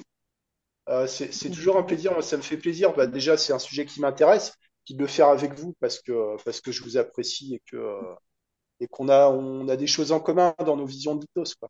Euh, voilà. Juste Donc, si jamais, euh, euh, c'est génial. si jamais il y avait des personnes qui ont envie de plus travailler leur voix parlée, moi, c'est pas ma spécialité. Par contre, je connais des personnes qui font ça très, très bien. Donc, si jamais il y a besoin de contact, je pourrais renvoyer parce que je, voilà, j'ai, j'ai dans mon entourage euh, des, dans toute la France, des personnes dont c'est la spécialité de travailler sur la voix parlée. Ok, donc contactez Lucie, euh, Lucie Chabot pour, euh, pour avoir des contacts éventuellement. Moi, je pense que c'est, enfin, c'est une démarche même de développement personnel, le, le coaching vocal, les cours de chant. Euh, c'est extrêmement intéressant à plein de niveaux. Enfin, même la, la connaissance de soi. Le, le lien qu'on a avec l'autre, il se, il évolue avec, euh, avec nos voix, je pense. Merci, euh, merci à vous deux. C'est tout pour aujourd'hui. Merci, merci. À bientôt les gens. Et, euh, et voilà.